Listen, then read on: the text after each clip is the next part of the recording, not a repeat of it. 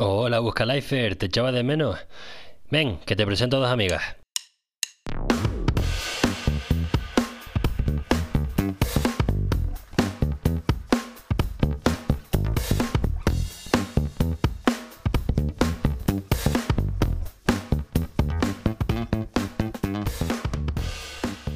La bienvenida al podcast de Buscalifers. Hola, soy Alejandro Gómez, un buscavidas internacional, aspirante a emprendedor y practicante de desarrollo personal.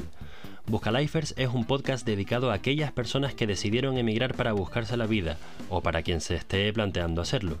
Los episodios tienen forma de conversaciones entre Buscalifers o también pueden ser monólogos míos acerca de temas que me interesan, como por ejemplo finanzas personales, progreso profesional, proyectos emprendedores, etc. Si te interesa saber cómo se vive en otras ciudades, la situación socioeconómica en otros países o crecer personalmente, este podcast está hecho para ti. Y como los Buscalifers nos ayudamos entre nosotros, la conversación está abierta para todo aquel que quiera contribuir. Te animo a que comentes en las fotos o vídeos que subo en Instagram. La descripción de la publicación abre en el hilo del tema de conversación. Y ahora empezamos con el episodio de esta semana. Este primer episodio de la segunda temporada la vamos a empezar como la primera, con dos invitados a la vez. Sonia del Rosario es una buscavidas española de Canarias con experiencia en marketing en la empresa de lujo IWC. Ha trabajado con ellos en Madrid y en Londres y ahora trabaja en ventas en uno de los hoteles más importantes de la isla, el Bahía del Duque. Hola Sonia. Hola Ale, buenos días, ¿qué tal? Bien, encantado de tenerte aquí. Muchas gracias igualmente. Arancha Rodríguez es otra buscavida española de Canarias que tiene experiencia de soporte comercial y gerencia de proyectos. Su experiencia internacional ha sido en varias ciudades de Polonia, donde ha trabajado en varias empresas distintas. Hola Arancha. Hola Ale, encantada de estar aquí. Por nuestras descripciones tenemos eh, los tres una experiencia bastante corporativa, así que nos vamos a entender bien a la hora de hablar de trabajo. Por distintos motivos, los tres nos encontramos ahora en casa de nuestros padres y vamos a hablar de eso y mucho más. Empezamos por el principio, la fuga. ¿Cuándo te fuiste de España? ¿En qué año? ¿Qué edad tenías? ¿Por qué? Etcétera. Vale, pues voy empezando yo. Eh, bueno, yo me fui en agosto del 2018 con 27 años recién cumplidos. Y bueno, por ese entonces, como ya comentaste, llevaba cuatro años, eh, sí, desde 2014, mmm, trabajando en Madrid para la misma empresa, o sea, para el grupo dentro del grupo Richon, para IWC. Eh, y aunque sí que es verdad que haya tenido la oportunidad de desarrollarme profesionalmente en diferentes puestos de trabajo durante ese periodo y me enriqueció un montón porque hice diferentes eh, trabajos y la verdad que cada uno de ellos aprendió un montón. Es verdad que desde que entré en el grupo Richmond, viendo las posibilidades que tenía de forma internacional, porque al final tiene oficinas y sedes en diferentes partes del mundo, y también base a experiencias de otros compañeros de trabajo de Madrid que también se fueron, porque a lo mejor también eran compañeros extranjeros que estaban por periodos cortos en Madrid o volvían o se trasladaban. Pues la verdad que desde que entré al grupo Richmond para mí era un sueño. O sea, yo entré de prácticas, pero para mí, sinceramente, desde que entré fue como mi sueño era irme fuera con cualquier empresa que pertenece al grupo Richmond y al menos vivir un, una experiencia. Y nada, entonces al final, bueno, pues dije, bueno, voy a intentarlo, que no ya lo tengo, y por intentarlo no pasa nada. Así que nada, eh, un poco busqué opciones y tal. De repente vi que había un, un Cuando puesto de trabajo. a ella se separa un poco el micrófono. Claro. Perdona. no pasa nada. Es la primera pregunta. Em, bueno, eso que nada, me busqué opciones de trabajo, vi que había una oportunidad en Londres, pero claro, es verdad que en Londres en ese momento también estaba el tema Brexit, que era muy incierto para incluso para toda Europa, o sea que no sabíamos exactamente qué iba a ocurrir. Pero al final me llamó mucho más cumplir mi sueño y enfrentarme eso a, a decir, venga, me voy por vivir una experiencia en mi vida Claro. yo sola. eh, más, que, más que estar en la zona de confort porque llevaba ya dos años en el mismo puesto de trabajo en Madrid para IWC y claro, al final, bueno, pues dejé el trabajo indefinido para irme a un trabajo temporal en pleno periodo de Brexit, porque en realidad mi contrato era hasta que terminara el Brexit, que inicialmente era hasta marzo del 2019, Ajá. que eran siete meses, y justo también coincidía con el cierre del año fiscal para la empresa. Entonces dije, bueno, yo me voy y ya vamos viendo qué, qué va pasando. Así que nada, me fui y bueno, al final entre una cosa y otra estuve un añito entero y al final me acabé volviendo. Pero vamos, que me fui eso por cumplir un sueño, por decir mejorar el inglés, por decir voy sola y bueno, porque al final Londres también es una ciudad que atrae muchísimo para, para vivir, te crees, o sea, piensas que vas a estar bastante seguro, ¿no? Aunque haya habido algún atentado, alguna historia que te pueda frenar un poco, ¿no? A la hora de, de irte y decidir eso, pero vamos, que fue un sueño cumplido y es unas cosas que mejor, o sea, una decisión en mi vida de las mejores que he tomado. ¿Y tú qué tal, Aran? ¿En qué año te fuiste? Eh, yo me fui en el 2014, tenía 25 años. Eh, o sea que así ya bastante. Eh, y, bueno, en realidad me fui por la oportunidad, cuando estuve en la universidad, vino un chico eh, y nos estuvo informando de un tipo de programa, de una fundación que se llamaba IBS. Y todo tiene que ver con el tema pues de, de voluntariado y tal, y normalmente es por toda Europa. Me pareció, por lo que yo estaba estudiando y por lo que quería estudiar, una, vamos, una oportunidad perfecta. Así que me lancé, estaba por aquel entonces ya viviendo en Madrid, eh, busqué fundaciones en las que podían realizar este tipo de, voluntariado, me llegaban los proyectos que ellos trataban y esto se trataba pues de enviar tu, currículum, hacer entrevistas y que te cogieran, básicamente. Y ¿Pero fuiste de voluntaria? Al principio me fui como voluntaria. ¿Cuánto tiempo? Estuve 10 meses. 10 meses O sea, que te habías ahorrado para ir ahí y te estabas gastando tu propio Lo bueno, no, lo bueno del IBS es que te lo pagan todo. Es un fondo europeo, ¿vale? Y entonces una vez que te hacen la entrevista y te aceptan, de hecho te pagan hasta el billete de ida. En su momento, creo que ahora ha cambiado, pero en su momento yo pagaba el 10% y ya está. Ellos te dan acomodación eh, la compartes con otros voluntarios de la misma fundación. Luego también, bueno, hay una serie de, pautas, también conoces eh, de otras fundaciones, es como una comunidad. Eh, luego te, haces el trabajo, ¿vale? En mi caso yo era profesora para adultos desempleados y también trabajaba con niños, yo estudié pedagogía y luego también estudié pues un posgrado en, de coordinación en proyectos de desarrollo y tal. Y luego te daban además dinero para tu día a día. O sea que en realidad mm, no, no tuve que poner nada de mi dinero y fue una experiencia increíble. Conocer a gente de todo el mundo. Porque, por curioso que sea, aunque es europeo, venía gente también pues de México, de la India. Y bueno, la verdad es que fue increíble. Y era algo que yo quería vivir. Era algo que por los motivos que fueran, pues no podía vivirlo en Tenerife. De estar con gente de otros países, etcétera. Y bueno, al final lo conseguí ahí, me pareció una buena oportunidad de conseguir experiencia, eh, ya que la primera siempre es súper complicada de conseguir. Y dije a por todas. Y siempre me ha encantado eso de... ¿Tenías varias opciones o era solo Polonia? Eh, mis opciones en su momento eran solo Polonia. Eh, a mí me llamaba la atención Alemania y Francia, pero aunque fuera voluntariado, me pedían el idioma. Eran los únicos, los, los países de habla alemana y de habla francesa, eran los únicos que te pedían como requisito hablar ese idioma. En mi caso, no hablaba ni francés ni alemán. Y al final me llegó eh, este proyecto de Polonia. Y la verdad es que dije que no. Eh, porque Polonia, la verdad es que era un país que sabes de él, pues muy poco, ¿no? Y, pero luego, como al mes o así, me volvió a llegar este proyecto y dije, bueno, no sé, una segunda oportunidad, venga, pues lo voy a intentar. Eh, hicimos la entrevista y me cogieron. Supongo que, claro, casi nadie es un, es un país tan desconocido. Pero bueno, bien. Para mí, la experiencia de buscar piso en los sitios donde he estado eh, ha sido bastante fácil porque me ha ayudado la empresa a hacerlo. ¿Para ustedes cómo ha sido? Bueno, yo en mi caso realmente no, no tenía una ayuda como tal de la empresa de que me colocara en un, en un lugar o me buscara un alojamiento fácil, sino que lo que me dijeron fue, bueno, intenta buscarte tú y si al final no encuentras nada, pues nosotros te ayudamos o, al menos te pagamos a lo mejor a lo mejor el primer mes para que te instales porque entendían que, bueno, pues que era a lo mejor complicado gestionarlo, aunque yo tenía, eh, o sea, tenía meses por delante para poder gestionar todo, pero la verdad que una cosa es decir me voy y otra cosa es encontrar dónde quedarte y todo eso. Entonces, nada, yo al final eh, realmente no, no viví en un piso, sino que estuve en una residencia que principalmente fui allí porque me daba la flexibilidad de después, como yo no sabía exactamente cuánto tiempo iba a estar y mi trabajo era temporal, en mi caso estuve viviendo eso una, en una residencia porque me dejaba la flexibilidad de que yo las visaba una semana antes, como era un pago semanal. En vez de típicos alquileres de un mes o, bueno, en general en Londres todos los alquileres son por semana.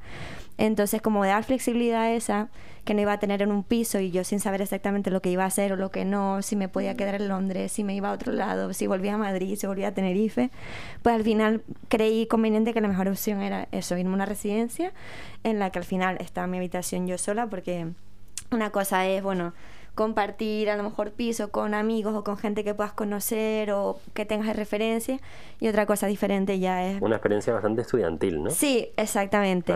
Sí, entonces bueno, es verdad que había pues gente de, de todo tipo en, la residencia estudiantes, gente con experiencia, gente más mayor que iba a lo mejor pues para hacer un programa para mejorar el inglés, eh, había un poco de todo. Entonces, bueno, eso también al final enriquece porque también conoces mm.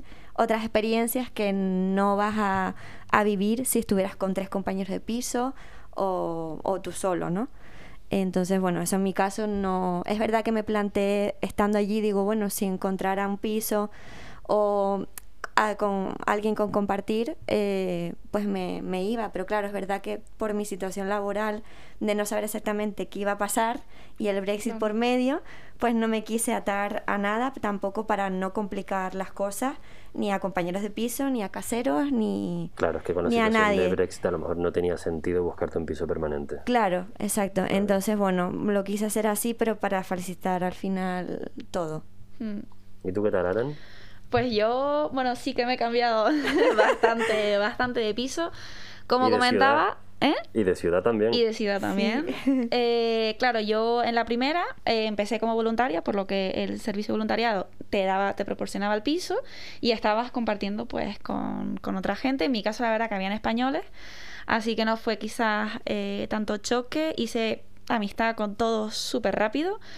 Pero ya una vez decidí dejar el voluntariado, que antes te dije 10 meses, pero en verdad estuve 9. Me estoy acordando, la corté un mes antes porque conseguí trabajo. La verdad es que mm, hubo muchos momentos en los que parecía que no iba a encontrar piso, que iba a estar en la calle, pero siempre conseguía. La verdad que allí, eh, en mi primer piso lo conseguí por Facebook, si no me equivoco. Un amigo vio un comentario de un chico que además buscaba a alguien si pudiera ser eh, español. Eh, porque este chico hablaba español y quería pues eh, pues mejorarlo y así. Y no tuve ningún problema. Y la verdad es que me fui cambiando cada seis meses. Eh, y no fue tan complicado. Al final yo creo que, que uno se acostumbra y saca la forma, no sé, saca como sea todo lo que tienes que hacer. Y, y yo me las he visto mal. De hubo un momento en el que me vi sin piso en la calle en pleno invierno eh, pero al final alguien siempre te ayuda. En este caso fue una amiga eh, con su marido que se portaron súper bien conmigo. ¿Quieres darle un saludo? ¿Eh? ¿Quieres darle un saludo?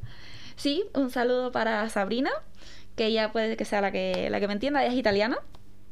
Eh, y se casó con, con, un chico polaco, pero la madre ella es polaca, así que la verdad que hizo... Pues muchas gracias Sabrina por cuidarnos ahora.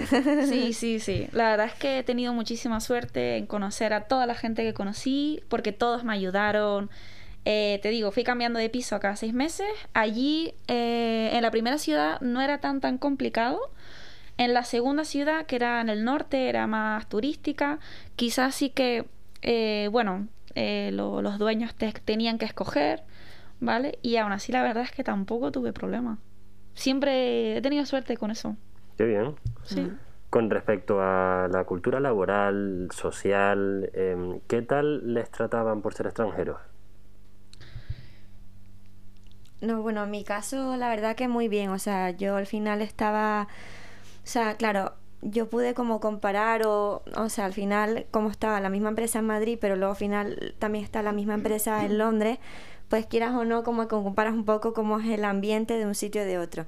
Entonces es verdad que por ser grupo Richmond, em, en general siempre hay pues muchas personas francesas, porque al final pues la sede a lo mejor de IWC está en Suiza y quieras o no, pues eso, eh, toda la gente que es bilingüe de francés o que se han trasladado, que tienen bastante conocimiento de español, pues tienen siempre bastantes oportunidades. Y en mi caso, en, en Londres, la verdad que el ambiente era súper internacional. O sea, a lo mejor en mi departamento, pues sí que había más británicos, pero vamos, no porque hubiese una exclusión a extranjeros para nada. Y vamos, que conocí a gente de muchísimos países diferentes, eh, dentro de todo el equipo, Italia, Chipre, Francia, em, Sudáfrica, de la India, o sea, vamos, un súper enriquecedor. Porque... ¿Tenías contacto con londinenses? Sí, también, o sea, ¿Pero que trabajaban contigo o de la calle? Eh, bueno, algunos de a lo mejor la residencia eh, porque por alguna causa pues también estaban por algo temporal allí o mm. porque vivían a las afueras y les venía mejor eh, vivir en, más en el centro. Eh, pero vamos, después también con, con, compañeros de trabajo y incluso mi propio, mi propio jefe súper bien, ¿sabes? O sea, se notaba que están acostumbrados a, a, a recibir a gente de fuera y a tratarlos como para que te sientas que estás en casa. Sí, yo la verdad es que no tuve ningún problema ser español allí. Eh, era como todo el mundo me quería conocerte. También había gente de muchísimos sitios. Eh, a pesar, eso es algo a lo mejor me, me chocó, ¿no? Ser Polonia y aún así, eh, pues lo mismo, había brasileños, conocí gente de Sudáfrica, incluso alemanes, gente de, de los Nordics. Um, los países nórdicos. Sí. Ay, Dios. Es que la traducción es complicada. Es que. Después de seis años parece que no, pero a veces te cuesta cambiar. Sí, sobre todo eh, porque tú has aprendido polaco un poco, ¿no? Bueno, un poco. Es que la verdad que allí eh, lo, importante era hablar inglés. De hecho, de hecho, esto es algo muy curioso. Había gente incluso que te hablaba español. Qué bueno. ¿Qué pasa? Que como Entonces no, podían tener mucha rabia los españoles. No, les encantamos todo lo que es España, español, para ellos es como... Les encanta. De hecho, de hecho, hay colegios en el que el segundo idioma es español. ¿Sí? Sí. ¿Tienen alguna relación con España o con algún país latinoamericano? No. ¿Y hacen distinción entre españoles y latinoamericanos? Mm, no, por el, por el ceseo sí que los que sí que han aprendido, por ejemplo, en la primera ciudad en la que estuve, ¿vale? Eh, ahí los colegios se llaman por números y el colegio 2 era el que mejor español tenía, ¿vale? Tenía un nivel de español muy alto, conocí a una chica de allí y la verdad es que, o sea, español era perfectísimo. Y en general no, lo que pasa es que ellos, al ser un país quizás frío, ¿sabes? España para ellos es como como lo más, como siempre sol, buena comida, la gente que es mm, más cercana, más alegre.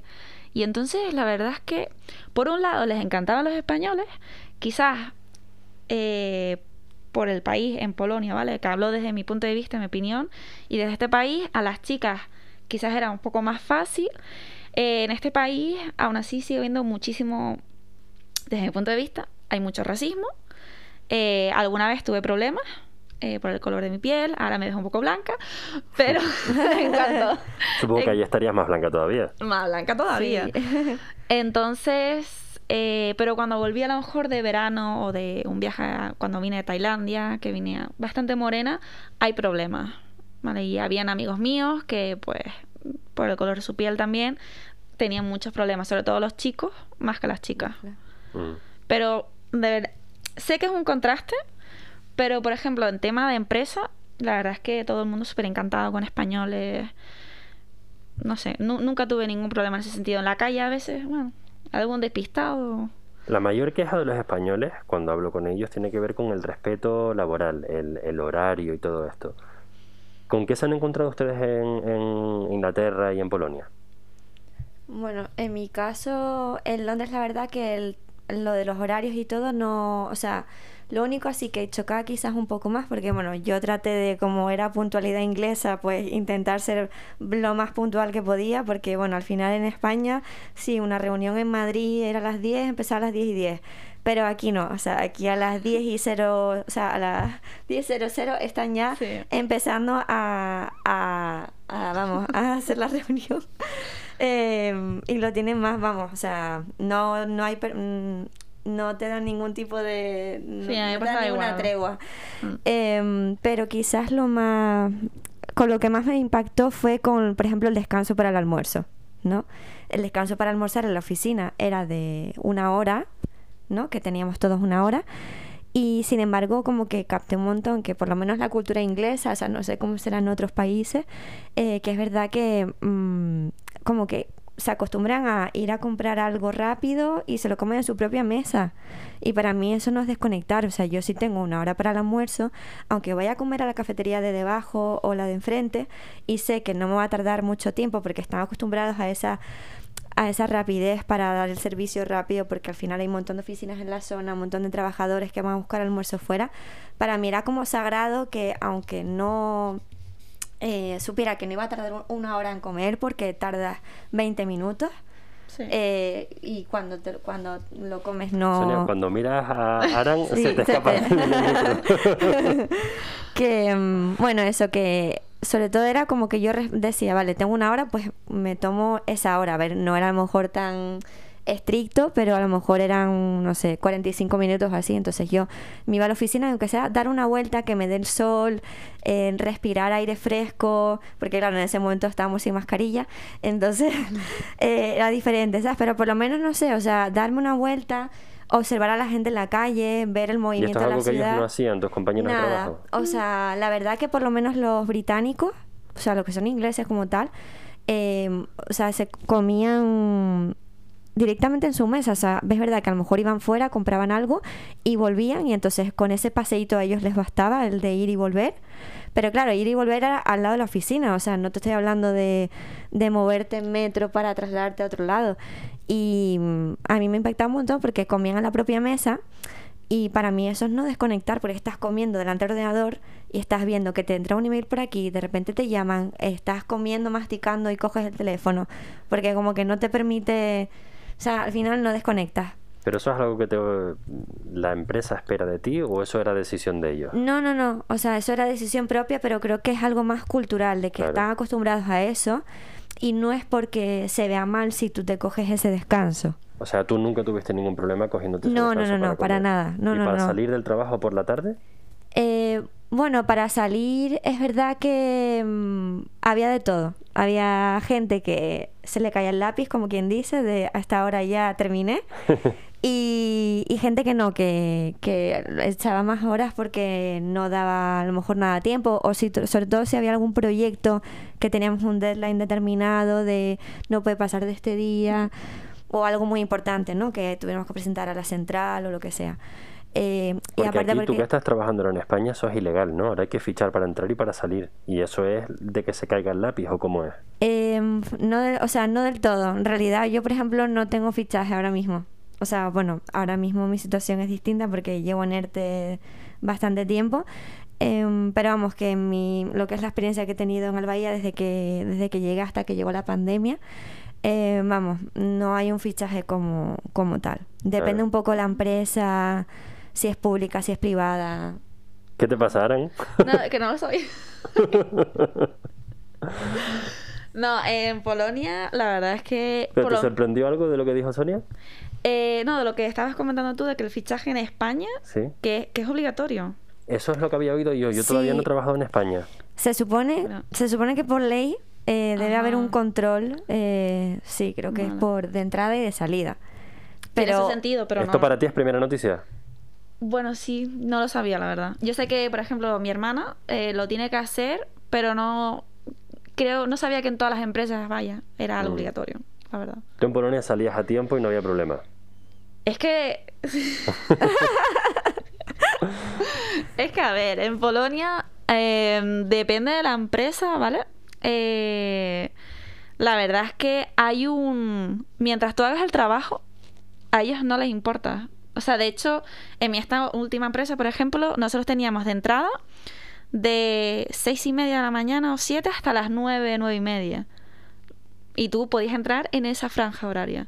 Y luego te quedas correspondiente a las ocho horas de trabajo y ya está. Sí, o, si es flexible, a mí también pasa, por ejemplo, si un día pues te tenías que ir antes para llegar al aeropuerto, porque tenías que hacer un traslado a algún lado, o porque tenías médico o por alguna otra causa. Allí nunca hubo problemas. Sí, yo también, o sea, era como muy flexible todo de la entrada y la salida de, bueno, pues que le decía, oye, que hoy no voy a llegar a, tiempo porque tengo un problema o lo que sea, pues bueno, o lo típico que te retrasas por el metro porque hay un colapso en el metro de Londres y llegas una hora más tarde porque, mm, porque no te quedaba es imposible, bueno, pues me quedo una hora más en, o sea, en eso no había problema. O si un día había hecho muchas más horas porque había estado trabajando en algo, pues mi jefe era primero que me decía, oye, te puedes ir ya, que es viernes, eh, sabes, como que ya has cumplido más o sea, de sobra. Entonces ahí depende un poco también la sensatez de un poco el liderazgo de cada jefe también. claro, al final tú llegas puntual, pero tu jefe lleva una hora y media trabajando antes que tú. Y está en su despacho, que está al lado del tuyo, y lleva una hora antes trabajando, ¿sabes? Pero es verdad que luego ahí depende de la responsabilidad que tenga cada uno. Es diferente un poco según el rango y de si tienes gente a cargo, si no... O sea, mm. ya ahí varía un poco.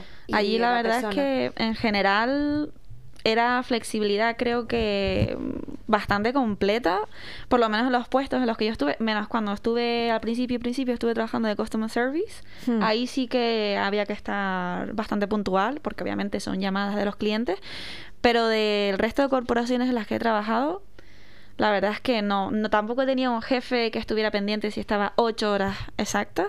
Ellos confiaban en que tienes que hacer tu trabajo. A veces te mm. quedas ocho horas, a veces te quedas diez. Mm, eso te lo dejan, la verdad, que bastante confían, creo, bastante en ti. Es verdad que este último año, justo antes de dejar mi trabajo en Polonia, estaban implementando eh, un software y tenías que poner, claro, todo esto con la pandemia se hacía desde casa. Claro y entrabas, eh, ponías como que empezabas a trabajar, le dabas a start, y si es verdad que te contaba el tiempo, pero por ejemplo, algo que, que yo agradecí, porque no todas las empresas lo hacen, y es que en la última en la que yo estaba, mi jefa, si yo trabajaba desde la oficina y ellas sabían que yo siempre, por ejemplo, entraba a las 8 y, me, y eran las 5, si ellas estaban ahí, bueno, era como, pero ¿qué haces aquí? No, no, no, te tienes que ir a casa, no hagas más horas, mm. lo que no puedes hacer hoy se deja para mañana. O sea, la verdad es que ellos allí el tema casa... Eso son más abiertos, sí, más la conciliación familiar, laboral, personal, creo que es muchísimo más flexible que un poco lo que tenemos en España en general. Sí, allí por lo menos la verdad que... Y eso se agradece porque al final ellos se preocupan ya no solo de que, tú, estés bien, y además que ellos decían, es que es ilegal, si no está aprobada la, el overtime, no puedes quedarte. Mm. Vete a casa mm. y si no lo pudiste hacer hoy, se hace mañana. Sí, en línea con lo que decías también, o sea, antes de que llegara toda la pandemia, porque es verdad que el teletrabajo es como una palabra nueva y algo realmente hemos aprendido un poco todos eh, gracias al 2020, ¿no? Y a que ha llegado toda esta situación nueva. Pero es verdad que yo en ese momento cuando trabajaba en Londres sí que estaba por lo menos en la empresa instaurado que un día a la semana eh, todos teletrabajáramos. Entonces un poco era coordinarnos un poco en el equipo porque había gente que según pues su situación personal le venía Eso era oficial antes de la pandemia. Sí, oficial antes de la pandemia. Eh, en Richmond, en, en, Londres, y es verdad que justo antes de dejar la empresa en Madrid también estaban un poco empezando con eso, pero porque al final era una política de Richmond general, y me imagino que dependía un poco de, de cada ciudad o, de, o del tema, eh, o sea, de cómo esté el tema laboral en cada sitio. Sí, en todas las empresas, quitando la atención al cliente, todas teníamos sí. trabajos de casa.